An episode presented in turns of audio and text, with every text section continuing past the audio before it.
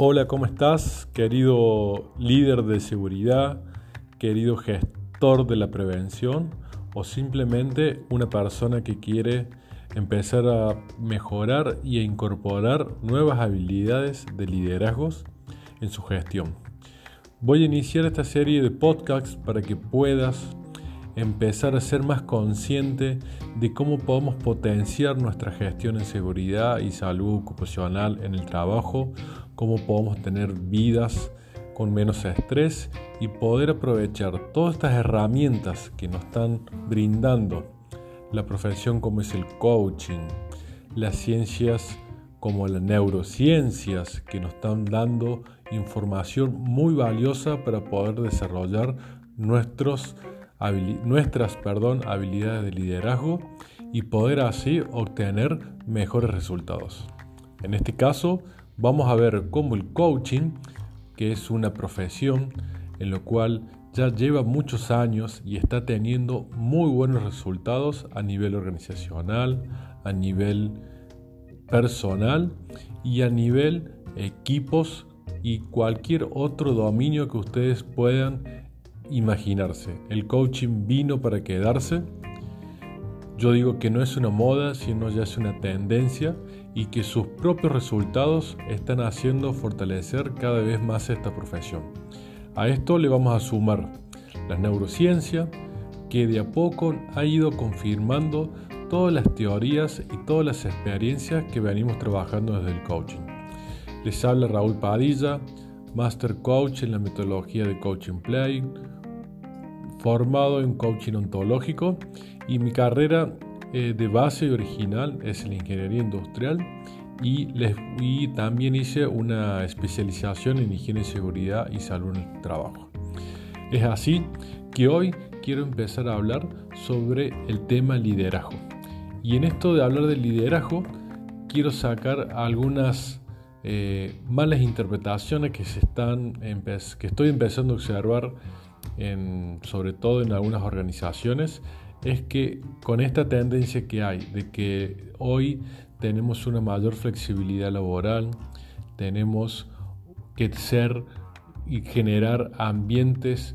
de clima laboral en la cual las personas se sientan cómodos, a veces empezamos a confundir cuál debe ser nuestro estilo de liderazgo.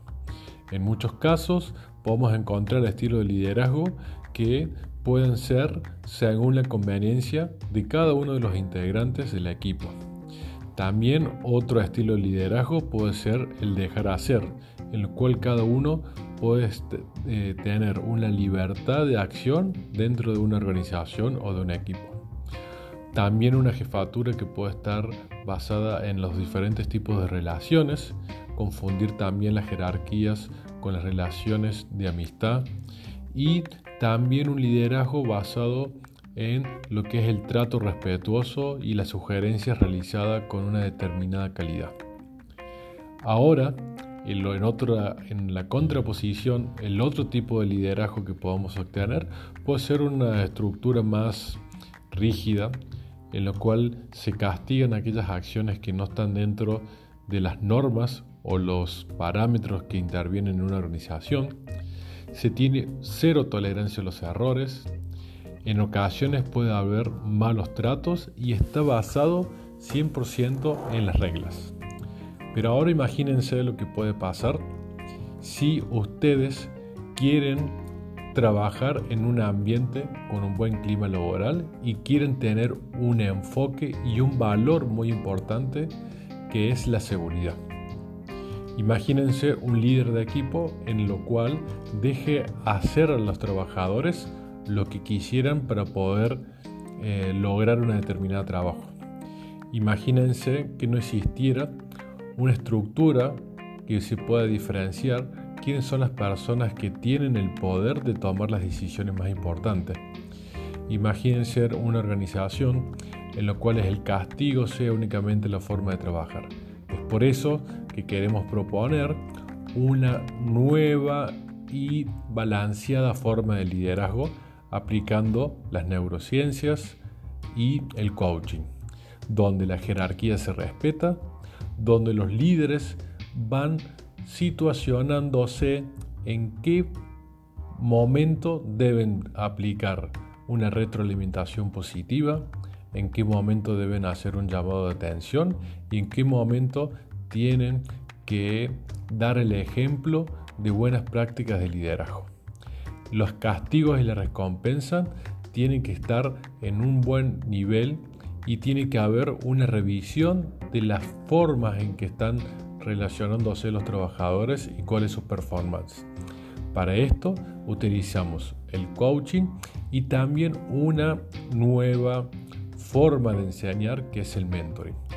Más adelante vamos a estar diferenciando un poquito más cuáles son las diferentes roles que podamos asumir como líderes, desde el coaching, desde el mentoring o de la asesoría o consejería.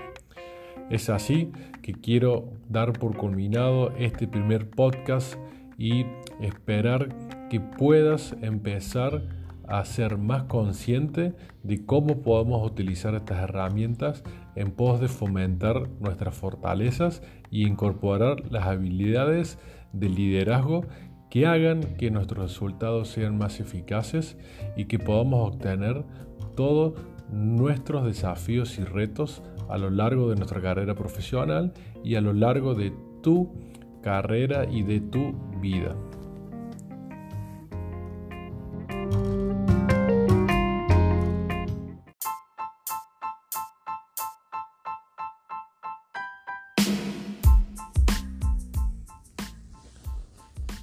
Hola, ¿cómo estás? Líder de la seguridad.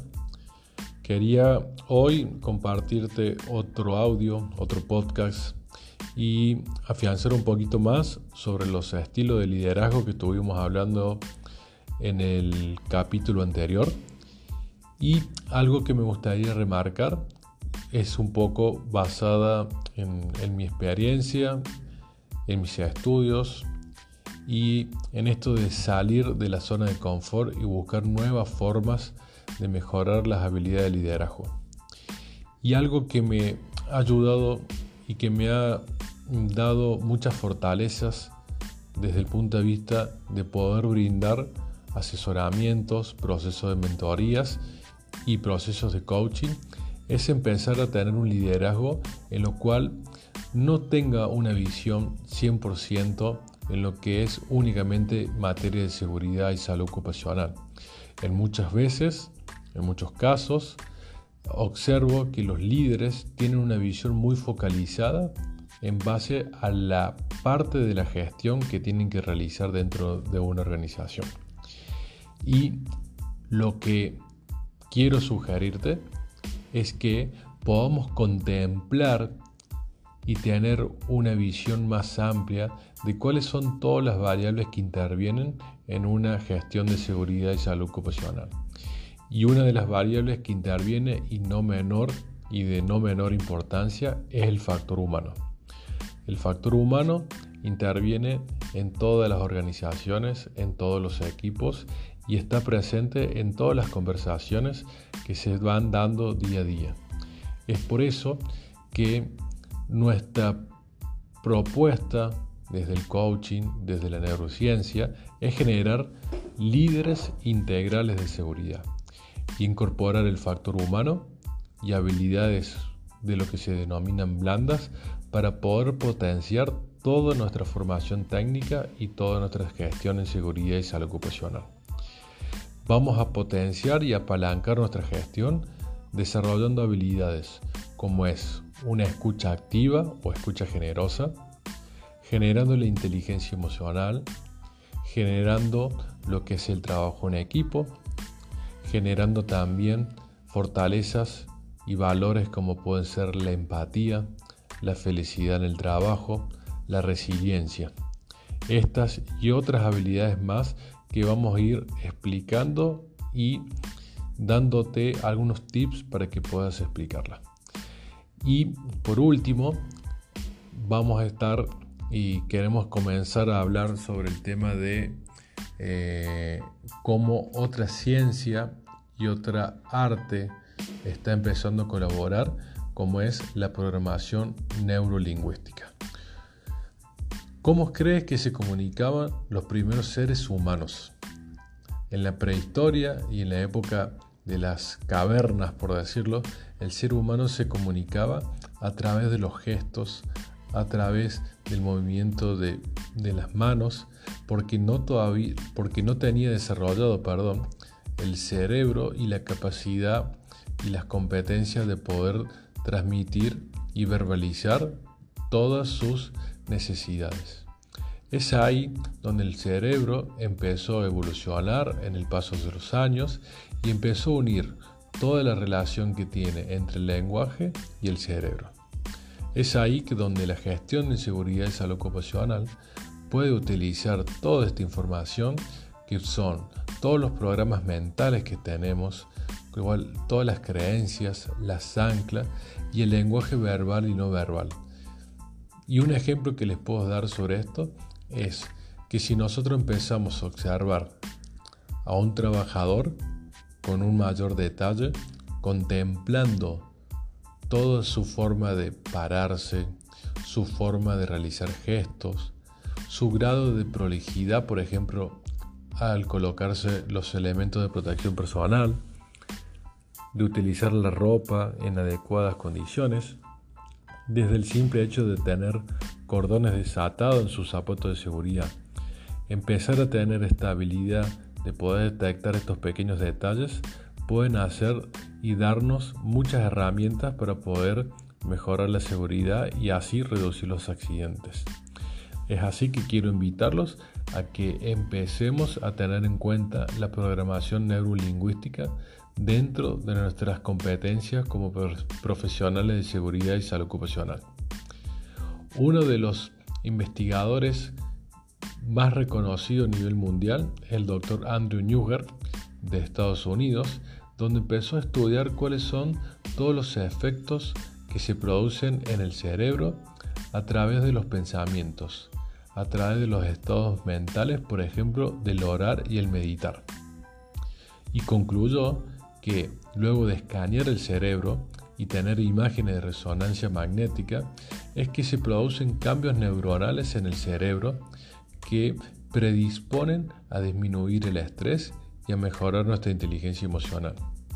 Es por eso que es importante que empecemos a tener en cuenta estos nuevos hábitos de meditar, de orar, que nos van a ayudar a mantener un mejor nivel de estrés y, una, y empezar a canalizar las emociones en pos de una inteligencia emocional. Un reconocido y a nivel mundial de la psicología, que es Sigmund Freud, dice, la ciencia moderna aún no ha producido un medicamento tranquilizador tan eficaz como lo son unas pocas palabras bondadosas. Y es ahí donde empieza también a cambiar un paradigma de nuestra gestión en seguridad y salud ocupacional. En nuestra formación, y hablo desde mi experiencia y de lo personal, siempre nos formaron para ver cuáles son todas las cosas que los trabajadores hacen mal, cuáles son todos los actos inseguros y cuáles son todas las condiciones inseguras que podamos encontrar. Somos como unos cazadores de riesgo en los cuales vamos dando paliza a todos nuestros trabajadores y olvidándonos de la importancia de la psicología positiva, de poder apreciar las fortalezas para poder generar una empatía y una mejor